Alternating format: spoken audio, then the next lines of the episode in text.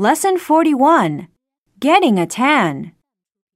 Both my brother and I are outgoing people. He, as well as I, likes being in the sun. It goes without saying, therefore, that we spend a lot of our free time at the beach. We go there to relax as well as to keep fit.